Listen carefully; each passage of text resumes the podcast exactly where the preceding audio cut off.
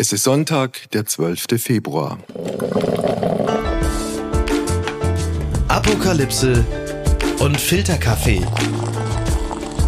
Heimspiel. Das Interview am Sonntag. Mit Wolfgang Heim. Sie arbeitet beim Radio, sie ist die Musikchefin von Radio 1 in Berlin. Sie hat eine doppelte biografische Katastrophe erlebt und überlebt und darüber ein überaus anrührendes Buch veröffentlicht. Herzlich willkommen, Anja Kaspari. Hallo, Wolfgang. Anja, wir haben vor ziemlich genau zwei Jahren schon mal eine längere Radiosendung in Stuttgart zusammen gemacht. Da warst du noch kein Rentner. Da warst Sorry. kein Rentner, stimmt. Aber, aber um dich zu beruhigen, ich habe mein, mein Rentner-Dasein ein bisschen aufgehübscht dadurch, dass ich jetzt beispielsweise diesen wunderbaren Podcast machen darf, der mich jetzt dazu auch noch in die Lage versetzt hat, nach zwei Jahren mit dir aufzuzeichnen. Wie findest du das? Ganz toll. Und du warst schon vor zwei Jahren total charmant. Jetzt erinnere ich mich wieder. Also wenn wir gerade dabei sind, im, im, Vorgespräch gerade hast du mir gesagt, ich sei dir damals aufgefallen, weil ich für einen Radiomoderator eine unfassbar gerade aufrechte Haltung gehabt hätte. Ja, ich war ja mal in meinem vorherigen Leben Physiotherapeutin mhm. und ich meine, du kennst es ja selber, Menschen ab 35 klagen dann schnell über Rücken mhm. und man sieht es so selten bei Männern gerade mhm. über 35 und also ich fand es damals sensationell, wie lange du so schön sitzen konntest, ohne, äh, weißt schon hier, ohne Keilkissen und irgendwelche Hilfsmittel. Ich glaube, du machst Yoga, oder? Äh, ich mache überhaupt kein Yoga. Ich fand Yoga immer, äh, ich will jetzt nichts Negatives sagen. Äh, sagen wir mal so, Yoga und ich haben nicht zueinander gefunden, weil für Yoga braucht man eine bestimmte Gelassenheit, äh, eine bestimmte innere Reflexion. Und das sind Dinge, die ich so nicht drauf habe. Ach, das glaube ich nicht. Nochmal auf die zwei Jahre zu kommen. Was hat sich, was hat sich getan in deinem Leben? Oh, äh, in den zwei Jahren? Mhm. Okay, ich erinnere mich, es war damals in der Hochzeit, glaube ich, von Covid. Mhm. Man durfte nicht geschminkt werden bei euch im SWR. Mhm. Ich musste es selber machen. Ich kann es aber gar nicht gut, weil ich bin mehr so ein Naturbursche, der sich nicht groß anmalt. Ich fand, ich sah schlimm aus. Und das Video zu unserem Interview ist für immer im WWW. und ich sehe schlimm geschminkt aus. Ne, also, wenn ich dich jetzt, wenn ich dich jetzt beruhigen darf, also du sahst überhaupt nicht schlimm aus. Das war, also natürlich, äh, es gibt sowas wie eine natürliche Schönheit, unabhängig von der Schminke. Und obendrein, also diese professionellen Kameras, die haben dich dann schon auch ins richtige Licht gesetzt. Mhm. Kannst du das verstehen? Gut, Nein, ja, ja, ja, ja doch. Also. also man darf sich inzwischen wieder schminken lassen. Ah, gut. Man darf sich ja auch wieder treffen mit Menschen. Aha. Konzerte darf man erleben. Selbst in Berlin darf man jetzt auch schon wieder ohne Maske mit öffentlichen Verkehrsmitteln fahren. Aha. Ich finde, dass die Lebensqualität insgesamt gestiegen ist. Ja. Bei mir auch. Aber privat, ich weiß nicht, wie tief du gehen willst. Oh, da habe ich schon was eher Hartes erlebt. Parship? Ey, da geht gleich voll, voll ran, der Wolfgang. Ja, also vielleicht kurz, also ich hatte eine Affäre. Ich war eine Affäre.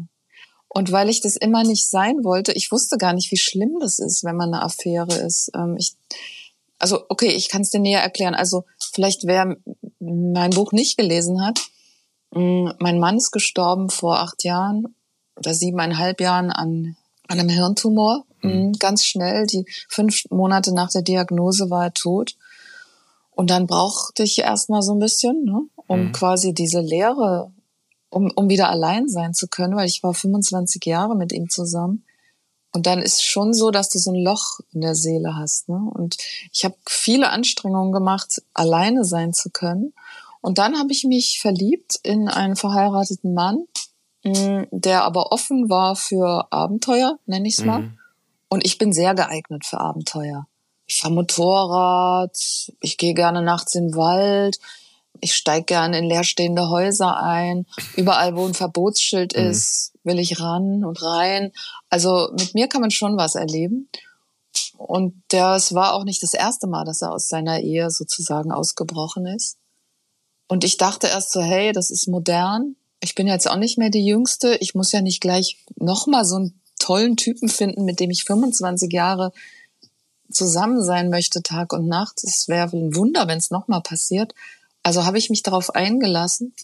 Ich wollte auch mal wieder körperliche Nähe haben ne? und Zärtlichkeit und so. Du hast dich auf diese Geschichte eingelassen. So wie du es gerade erzählt hast, hat es aus irgendwelchen Gründen nicht funktioniert. Ja, weißt du, warum es nicht funktioniert hat? Weil, Lass mich raten.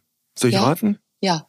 Weil du bist offen reingegangen, dann hast du festgestellt, über die, aber es ist wirklich geraten von mir. Dann hast du festgestellt, über die Dauer der Beziehung, du bist praktisch die, die, die, die permanente Nummer zwei. Ja. Genau. Was keine Menschen gefällt.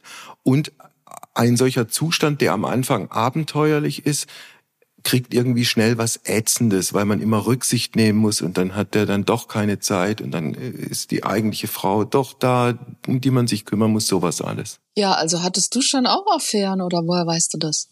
Ich hatte zwei Frauen, ein einziges Mal in meinem Leben. Das war, okay. das war aber so stressig, dass ich es nie mehr nochmal ausprobieren möchte. Nie mehr.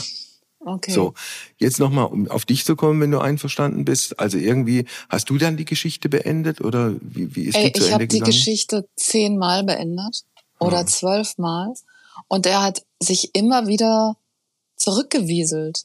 Weißt du, der hat immer wieder mir Versprechungen gemacht und die waren auch so glaubwürdig. Und dann hat er gesagt, wie kann ich wieder zurück in sein Leben? Was kann er machen? Und dann habe ich gesagt, hier, hier ist die Telefonnummer von meinem Vater, der ist schon fast 90 mhm. und auch nicht mehr so fit. Ähm, ruf den an und halt um meine Hand an. Das ist ein ungewöhnlicher Vorschlag. Weil ja. ich dachte, wenn er mich, ja. wenn er, wenn er mich heiratet, dann meint ja. er es doch ernst. Ja, klar. Also hat dein Vater nie angerufen, mit anderen Worten. Ey, jetzt halte ich fest, er hat sogar einen Termin bei meinem Vater gemacht. Aber? Und dann hab, hat mein Vater danach gesagt, ja, der war ja nicht unsympathisch, aber irgendwie, irgendwie habe ich gar nicht richtig mitbekommen, worum es ihm geht. Aha. Ja, und dann stellte sich raus, er wollte gar nicht heiraten, nur mehr so eine so eine Verlobung, die aber auch keinem auffällt, von der keiner wissen darf. Also ja, verstehst du? Also du hast absolut recht ich war aber schockiert über mich, wie lange ich brauchte, um das zu merken, dass, dass ich quasi nur dessen, also ich, ich stehe gar nicht im Mittelpunkt. Haben deine Kinder dich gewarnt? Also meine Kinder, denen binde ich ja jetzt nicht alles auf die Nase. Ähm, nein, haben mich nicht gewarnt. Ich glaube, die waren erstmal begeistert, dass ich was, dass ich glücklich war hm. und wieder SEX hatte? Weil, ist das nicht das Wichtigste im Leben, Wolfgang? Ich habe keine Ahnung, ich weiß nicht. ja, also, ähm, aber dann ist ihnen schon auch aufgefallen, dass ich hatte Angst, dass ich so vergrämt werde. Mhm. Weil ich war dann auch eifersüchtig. Ich kann es gar nicht sagen. Also ich kannte das Gefühl vorher auch gar nicht, weil ich hatte vorher eine Beziehung, wo sich beide total committed haben 100 Prozent auf sich eingelassen haben. Ich war mir so sicher, dass ich die Allerschürfste für Hagen bin mhm. und umgekehrt, so dass ich dieses Eifersuchtsgefühl gar nicht kannte bisher. Mhm. Zuletzt irgendwie als Teenager oder so. Und deswegen hatte ich Angst, ich ver verbitter dann irgendwann, wenn ich merke, ich ich muss immer hinten anstehen und wenn ich ihn brauche, ist er eh nie da. Mhm. Hagen äh, war die Liebe deines Lebens. Hagen auch Musikjournalist, war mal in viel früherer Zeit Bassist bei den, bei den Ärzten. Ihr wart nach allem, was ich weiß, ein außerordentlich symbiotisches Paar. Ihr habt beruflich wie privat sehr, sehr viel und sehr, sehr eng alles gemeinsam gemacht, habt auch zwei gemeinsame äh, Kinder. Wir müssen, was die Krankheit und das Sterben von Hagen angeht, jetzt auch nicht mehr in alle Details gehen, aber es war natürlich, ich vermute, abgesehen von deiner Brustkrebsdiagnose, dein Lebensschock, dass man bei ihm festgestellt hat, einen Hirntumor, der schlussendlich auch nicht äh, wirklich operabel und heilbar war. Mhm. Ja, es hat meine eigene Brustkrebserkrankung, die ja ein halbes Jahr vorher diagnostiziert wurde, so durch Zufall, eigentlich sehr in den Schatten gestellt. Weil ich meine, als ich die Diagnose bekam, dachte ich auch, oh Gott, ich muss sterben. Weil wenn man noch nie vorher mit Krebs in Berührung kam, denkt man ja, das ist irgendwie so, wer das hat, lebt nicht mehr lange. Mhm. das musste ich dann schon revidieren, weil ich lebe jetzt immerhin schon acht Jahre und bin gesund. Und als ich das quasi dann so langsam verstanden habe und auch wieder so eine Art Alltag zwischen uns oder in der Familie war, kam dann seine Diagnose. Mhm. Er hatte wie so, so eine Halbseitensymptomatik, ein Mundwinkel hing. Und deswegen ist er zum Arzt. Es war am Wochenende, also ins Krankenhaus. Und dann dachten die, er hätte einen, Schlag, er hätte einen Schlaganfall. Und dann war es was viel Schlimmeres. Mhm. Und das hat, es war viel schlimmer. Ich meine, es ist jetzt nicht so, dass ich ständig daran denke, wie es ist im Alter. Und dass ich mit ihm jetzt alt werden will und schon so auf die Zukunft überlege, brauchen wir dann eine Wohnung ohne Treppen und so. Also so habe ich nie gedacht, auch nicht mit 50. Aber ich habe zum Beispiel die Spielzeuge meiner Kinder aufgehoben. Weißt du, die Brio-Eisenbahn und solche tollen Sachen. Also für die Möglichkeit, dass du sie mal als Oma brauchst. Genau, für ah. die Enkel. Also ich war mir schon sicher, so mit dem werde ich alt ja. und irgendwann sind wir Oma und Opa. Okay. Um nochmal auf Hagen zu kommen, als ihr diese Diagnose äh, bekommen habt, habt ihr euch dann damals nach all diesen, nach, nach dem Schock und nach der Panik habt ihr euch irgendwie zusammengesetzt und irgendwie versucht, einen Weg zu finden, wie man die nächsten Tage, Wochen gemeinsam angeht oder angehen kann? Ja, das denkt man so, ne? Aber ich werde noch heute nach all den Jahren so traurig, wenn ich daran denke, weil es war nicht möglich, mhm. weil der Schock ist so groß zu wissen, bei ihm wusste man ja sofort, dass es keine Hoffnung gibt. Die haben es nicht so gesagt, aber die Ärztin hat mal irgendwas von sechs Monaten gesagt. Mhm. Und das war dann wie so ein Hinweis, so dass es wahrscheinlich so schnell gehen könnte. Es war ja auch der richtige Hinweis, ne? Ja, es waren dann nur fünf Monate. Also mhm. das Wissen, dass dein Leben also in kürzester Zeit absolut aus den Angeln gerissen ist und dass der Mensch, den du am liebsten hast, den du so lieb hattest, dass du mit ihm Kinder haben wolltest und sogar quasi die Kinder, die Beziehung hat sogar die Kinder überlebt und ist eigentlich dadurch noch besser geworden und inniger. Wir konnten uns gar nicht mehr in die Augen gucken. Mhm. Weil man hat dann nur den Schmerz des anderen gesehen und hätte sofort geweint. Und, und man will ja stark sein. Also er vor allen Dingen wollte, wollte nicht weinen. Er hat auch ich nicht glaube, er wollte mir, nee, der hat nicht geweint. Der wollte mir seine Stärke irgendwie zeigen oder mhm. mitgeben, weil er wusste, ich, ich brech sonst zusammen. Und dass ich quasi weder mit ihm, so wie du das beschrieben hast, so liebevoll mich hinsetzen konnte und vielleicht nochmal die, die Liebe Revue passieren lassen. Ich habe einmal gefragt, wollen wir uns Fotoalben angucken? Mhm. Und da hat er gesagt, nein, das kann er nicht. Wir haben quasi dann zusammen nebeneinander gelebt. Wir sind spazieren gegangen, aber haben uns unterhalten so über eher Alltag oder so. Mhm. Und wir haben eigentlich alles ausgespart, was die Liebe beschreibt. Ja. Wir sind schon zum Notar. Er hat quasi vorher noch seine Unterschrift geübt für ein Testament, Patientenverfügung und so, weil durch den Hirntumor hatte er Schwierigkeiten, seinen Namen richtig zu schreiben und so.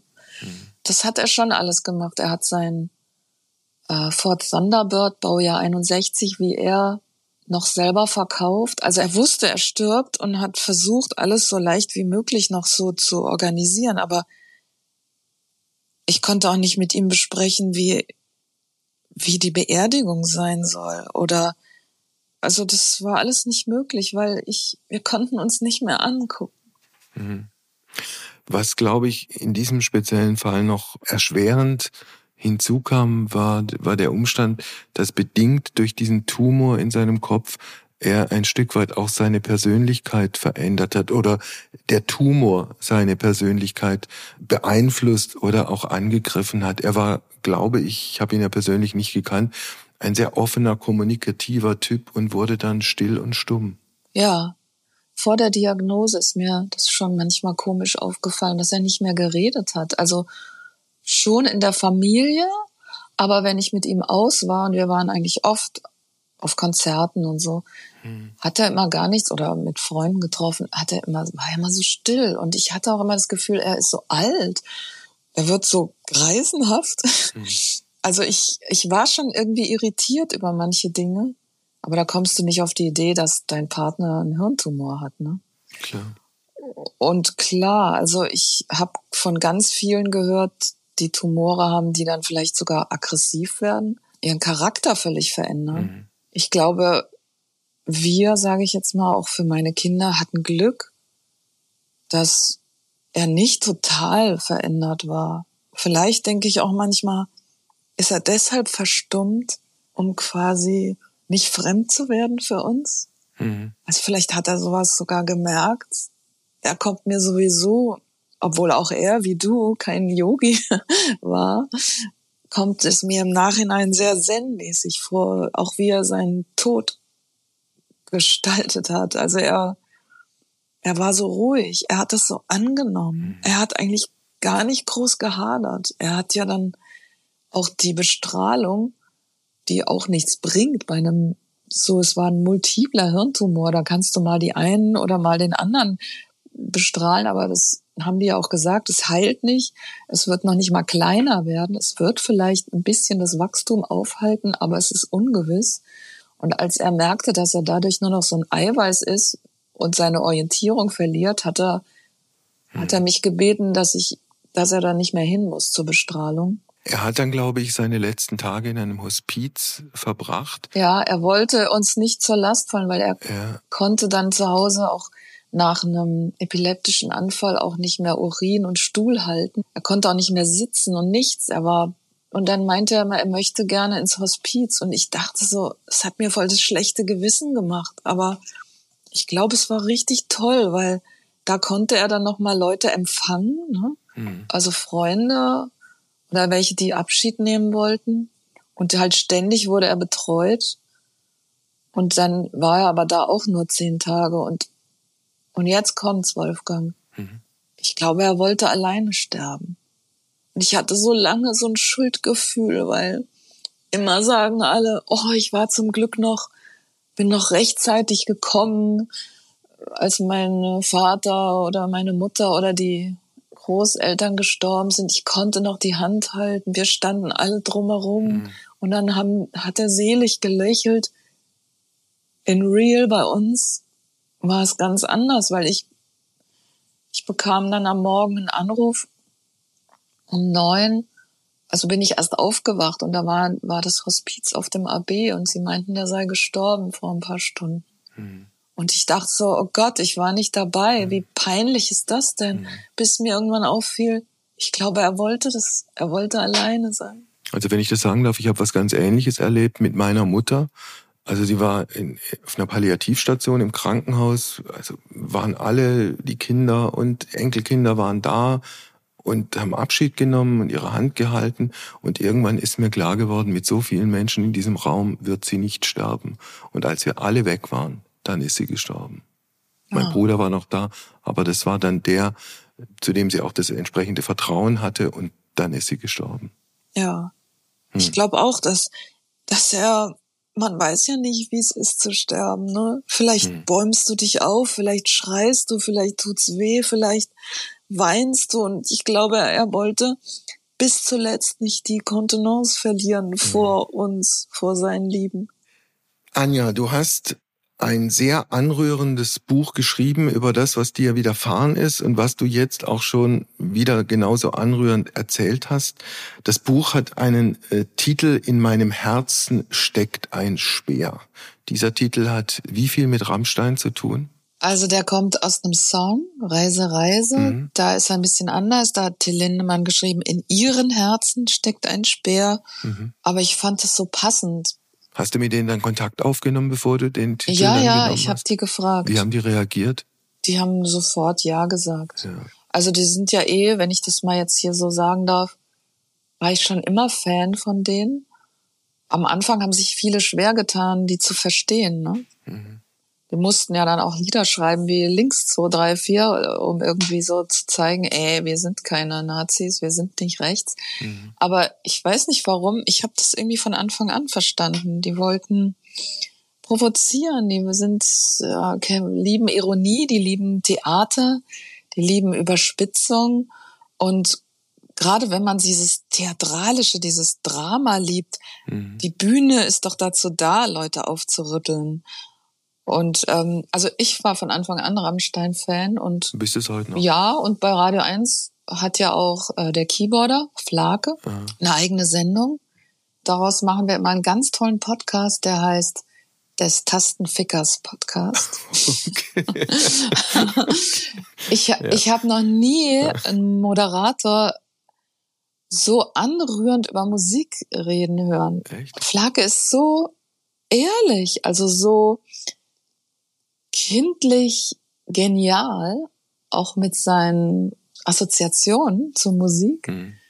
Also musst du mal gehört haben. Okay. Also es ist wirklich sensationell. Okay. Till Lindemann, der Frontman, der auch der, der die Texte und die Songs schreibt, gilt ja also aus, aus journalistischer Warte betrachtet als außerordentlich schwierig, zurückhaltend, wenig zugänglich. Hast du ihn anders erlebt? Ich meine, du bist ja musikjournalistisch seit vielen, vielen Jahren unterwegs. Also ich habe ihn schon reitend auf einem Penis, der Schaum ins Publikum spritzt, erlebt. Ich weiß nicht, was du auf mit zurückhaltend meinst. Auf der, nein.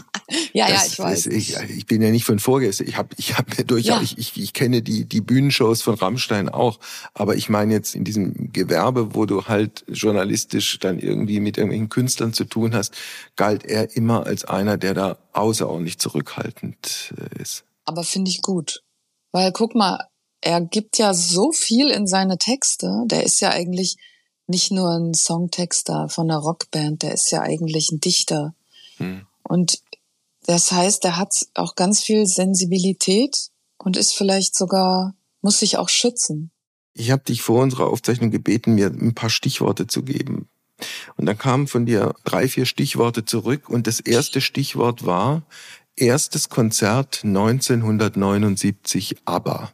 Ja, ich dachte, da kann ich dich ja freuen mit. Ich fand aber immer grauenvoll. Hab Was? das aber dann, ja, ich fand, hab das dann aber irgendwie ein bisschen relativiert und ich weiß schon, wofür die stehen und dass die durchaus auch ihre, ihre Berechtigung haben und dass viele das auch ganz toll finden. Ist ja, ist ja auch gut so. Kannst du dich noch an dieses allererste Konzert in den Details oh, erinnern? Ja. ja. Also, es war am 2. November 79. Ich habe hier die alte Eintrittskarte vor mir. 20 Uhr begann es in der Festhalle Frankfurt und halte ich fest, 15 Mark hat's nur gekostet. Okay. Frankfurt, deine Heimatstadt damals? Ja, also ich bin da geboren, aber ich ah. bin aufgewachsen im Taunus. Mhm. Also auf dem Land. Und dann gab's den Ausflug in die große Stadt zu ABBA. Genau. Ich glaube, meine Eltern haben mich dann auch abgeholt.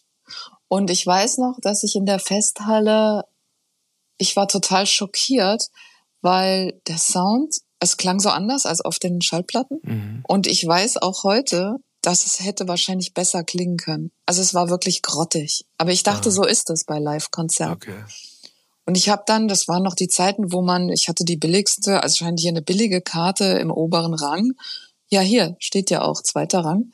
Und bin dann aber ganz nach unten. Ah. Also das ging früher noch, ne? Heute sind da ja überall die bösen Orte. Und da war der Sound besser. Nee, der Sound war auch nicht besser, aber ich konnte besser Agneta sehen. Okay. Mein großes Idol. Ja, gut. Aber sag mal, Ende der 70er Jahre, da gab's doch, also Punk war ganz groß im Kommen. Äh, dann wenig später fing die neue deutsche Welle äh, an. Waren das Richtungen, die dich dann irgendwie mehr äh, fasziniert haben und sozialisiert haben, musikalisch gesehen? Ja, also ich war ja damals 14, ne? Also da war es schon noch legitim, auch ABBA zu mögen. Aber also ich war auch bei Ina Deta auf einem Konzert. Neue, Neue Männer, Männer, braucht das, das Land. Land. ich sprüh's an jede Häuserwand. Neue Männer braucht das Land. Ich weiß noch, wie Ina Deta ins Publikum gegangen ist. Dann hat sie immer den Halbsatz gesungen Aha. und dann hielt sie dem Publikum das Mikro vor die Nase und man sollte dann irgendwas ergänzen. Aber nochmal die beiden anderen mhm. Sachen, Neue Deutsche Welle, konntest du damit was anfangen? Absolut. Trio? Ja. Ja, also ich kann eigentlich mit sehr viel Musik was anfangen. Und ich war schon immer ein Musikfreak. Ich hatte einen älteren Bruder, mhm. aber der hatte noch nicht mal ein Überspielkabel. Also der wusste noch nicht mal, wie man aus dem Radio Kassetten aufnimmt. Das war immer alles mein Ding. Okay. Punk? Nee, nicht so. Weil? Zu hart? Zu, nicht gehört. Also guck mal, ich bin aufgewachsen da im, im Taunus mit dem Hessischen Rundfunk. Es gab keine Privatsender. Mhm. Ich denke mir, der HR war wie dein alter SWR. Da gab es irgendwie keine Punk-Sendung. Also Punk, wenn ich mich richtig zurückerinnere, SDR 3, 80er Jahre war, also immer im Hauptprogramm äh, zur Primetime lief Punk eher nicht und dann halt mal abends in einer Spezialsendung Schlafrock oder so, ja. Ja, also ich glaube, da hatten es Berliner Ost wie West einfacher, mhm. weil die konnten BFBS und sowas hören. John Peel äh, das musste ich mir dann eher so ein bisschen später erschließen. Ich war auch auf Konzerten von, in Frankfurt gab es so eine Band, äh, Straßenjungs, glaube ich. Ja. Wissen die? Ja. Also genau, das, aber das ist ja eher so Spaßpunk gewesen. Mhm. Ne? Hast du denn als, als jemand, der aus Westdeutschland kam, dann irgendwann nach Berlin gegangen ist, Zugang gefunden zu dieser Ostliedermacher-Szene, Rockmusiker-Szene? Mhm. City und Karat und Pudis und sowas? Also meine Eltern sind Berliner, die sind dann halt ausgewandert, um Geld zu verdienen in den frühen 60ern.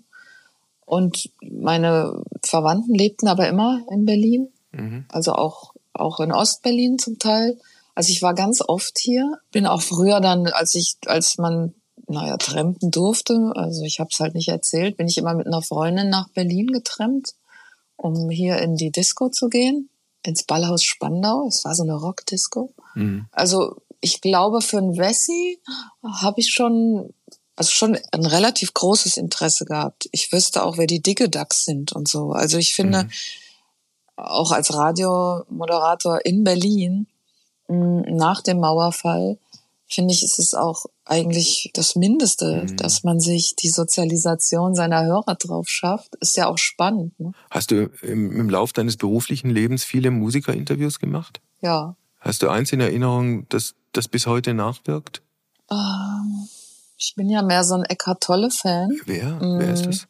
Eckart Tolle, das ist der, der dieses im Hier und Jetzt Leben ah. propagiert hat. Okay.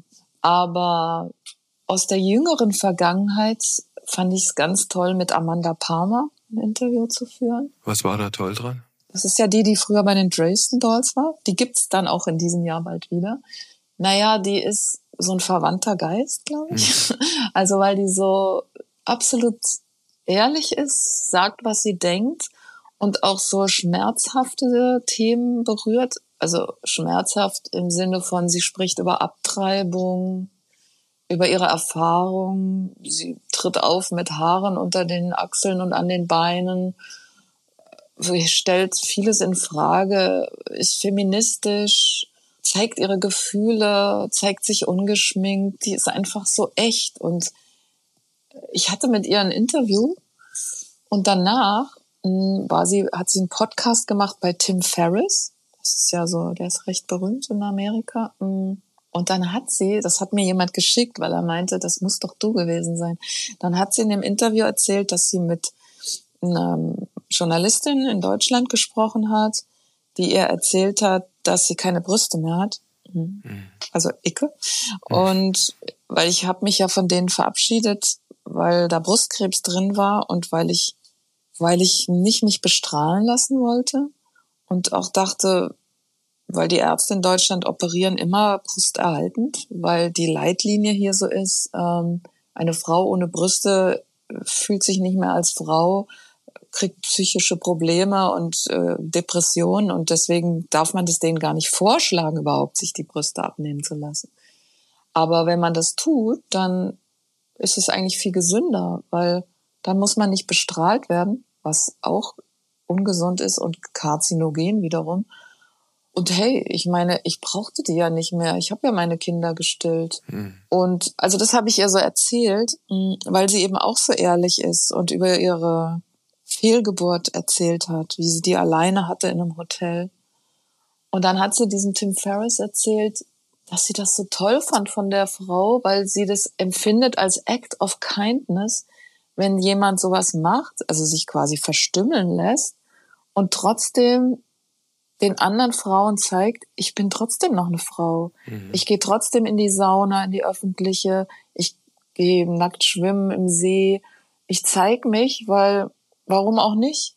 Also es kann ja nicht alle perfekt sein mit Kunst, Silikonbrüsten und daher operiert. Also heutzutage ist es dann, wie Amanda meinte, schon ein Act of mhm. Kindness, also vielleicht fast schon wie so ein Dienst an der Menschheit, dass man sich zeigt, wie man ist, um eben dagegen zu wirken, gegen dieses Perfekte. Hast du mit dieser Offenheit eigentlich unterm Strich positive oder im, im Regelfall positive Erfahrungen gemacht? Oh, das ist eine richtig gute Frage, Wolfgang. Also du bist so ein guter Interviewer. Ähm, jein. Also wenn Leute selber betroffen sind, sind sie dankbar für jemanden, der ehrlich ist. Für alle anderen, die eher so normal sind und Sachen, Themen wie Tod und Krebs als Tabu empfinden, bist du ein Pain in the Ass, mhm. wenn du so bist wie ich. Oder einfach nur irritierend. Ja, genau, irritierend und empfinden dich als ja eher unangenehm, denke ich. Aber ich glaube, ich kann damit ganz gut leben. Hm. Also wenn man so ist wie ich, also ich will ja immer ehrlich sein. Ich könnte jetzt auch, um vielleicht nochmal auf die Beziehung zurückzukommen, auch eigentlich nicht so ein Fake leben. Also seit ich aber eben Hagen nicht mehr habe und auf dem freien Markt sozusagen bin, stelle ich fest, dass es wahnsinnig viele Beziehungen gibt, wo die so tun, als ob. Also die klammern quasi alles aus, was unangenehm ist. Die leben so ihre Beziehung. Mhm. Aber ich könnte diese Beziehungen von denen nicht leben, weil da ist dann so viel, schwingt so viel Unausgesprochenes zwischen diesen Menschen. So viel ist so unehrlich. Ich könnte so nicht leben. Also wenn ich mit meinem Partner eine Meinungsverschiedenheit hatte oder irgendwie das Gefühl hatte, er hat was falsch verstanden oder irgendwas ist zwischen uns, musste ich das sofort ansprechen. Weil ich kann so nicht leben, dass irgendwas nicht stimmt, ne?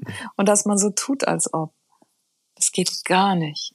Mhm. Und deswegen ist es dann auch konsequent, wenn ich das auf allen Ebenen mache, nicht nur in der Beziehung. Du hast äh, am Anfang unseres Gesprächs von dieser Beziehung, die du jetzt gehabt hast, erzählt, auch äh, mit den zehn, zwölf Mal sich trennen, aufhören und dann doch wieder zurückgehen und es nochmal nochmal versuchen. Ausgehend von dieser Erfahrung hast du dann noch mehr unternommen. Ich habe dich auch nach Parship gefragt. Das ist ja sozusagen die professionelle Ebene, auf der man sich da sozusagen äh, auf das Karussell begibt. Ja, also äh, ich habe es lange vermieden, hm. weil ich dachte so, ist das nicht peinlich? Man kennt mich da jeder oder also man wird erkannt hm. und dann kann ich das überhaupt beurteilen? Nur so nach der Optik und so? Ist das nicht auch irgendwie oberflächlich? Hier dieses Hin- und Herwischen, ach, der sieht was, der ist nur 1,60, den will ich gar nicht treffen. Dabei ist das vielleicht der Übermann, aber du denkst so, oh, der ist viel zu klein. Also das ist so irgendwie, okay. das ist so blöd. Und ich habe es dann trotzdem mich da angemeldet, aber ich habe nicht bezahlt. Ich dachte, ich probiere es erstmal so aus, ne? nur mal so als Zaungast. Mhm. Dann sehen zwar alle deine Fotos, aber du siehst die Fotos der potenziellen Bewerber nicht. Mhm. Und das fand ich aber dann ganz interessant. Dann habe ich mich halt auf die Texte konzentriert und dachte bei dem einen oder anderen, oh, das hat er aber schön geschrieben. Mhm. Den könnte ich ja mal treffen. Musste dann aber feststellen, ich kann denen nur eine einzige Nachricht schreiben. Und in der Nachricht kann ich auch nicht meine Handynummer reinschreiben und auch nicht eine Mailadresse. Mhm. Also das ist natürlich ein bisschen blöd, ne? Klar, die wollen, dass man bezahlt. Und dann kam ich auf den Trichter und habe geschrieben, okay, ich kann dir nur diese eine Nachricht senden. Ich werde dann und dann dort und dort sein, um so und so viel Uhr. Und ich bin hundertprozentig da. Wenn du mich treffen willst, komm doch auch. Und wenn du nicht kannst, dann war es halt Schicksal, dann sollte es nicht sein. Aha. Ey, die sind alle da gewesen. Wie viele? Also ich habe das, glaube ich, sieben oder acht Mal gemacht. Ja. Und die waren immer alle da. Aber die kamen nicht zum, zum selben Zeitpunkt. Ach so, nein, nein, nein. ich habe es jeden, ich habe es jeden Sonntag, ah. genau, jeden Sonntag habe ich einen anderen getroffen. und äh, die, die mir dann so ganz gut gefallen haben, die habe ich dann nochmal getroffen, ah. war mit denen rudern. Aha. Weil ich dachte, da kann ich schon mal die Spreu vom Weizen trennen.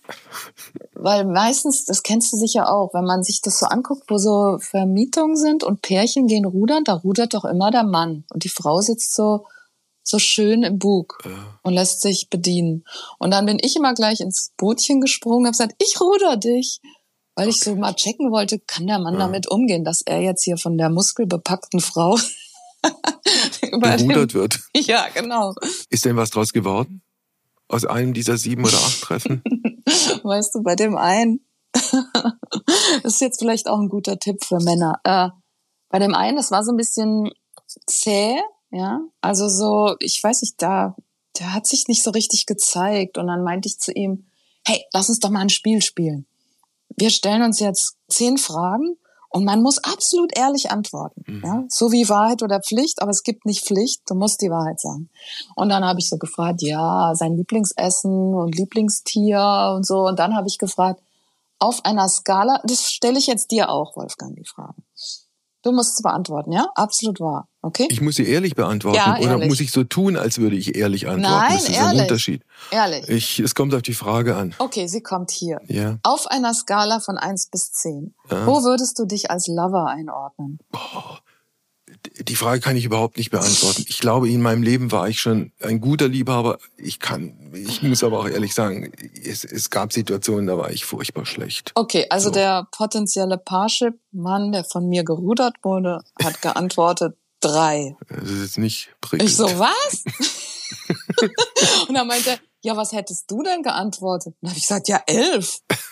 Ey, sorry. Okay. Also ich meine, nein, um jetzt deine Frage zu beantworten, ich habe bisher dann noch niemanden, Okay. noch keinen zweiten Mann meines Lebens kennengelernt. Okay. Ich, ich würde am Ende unseres schönen Gespräches noch zwei, drei Sachen fragen. Du kannst üppig antworten, du kannst aber auch extrem kurz antworten.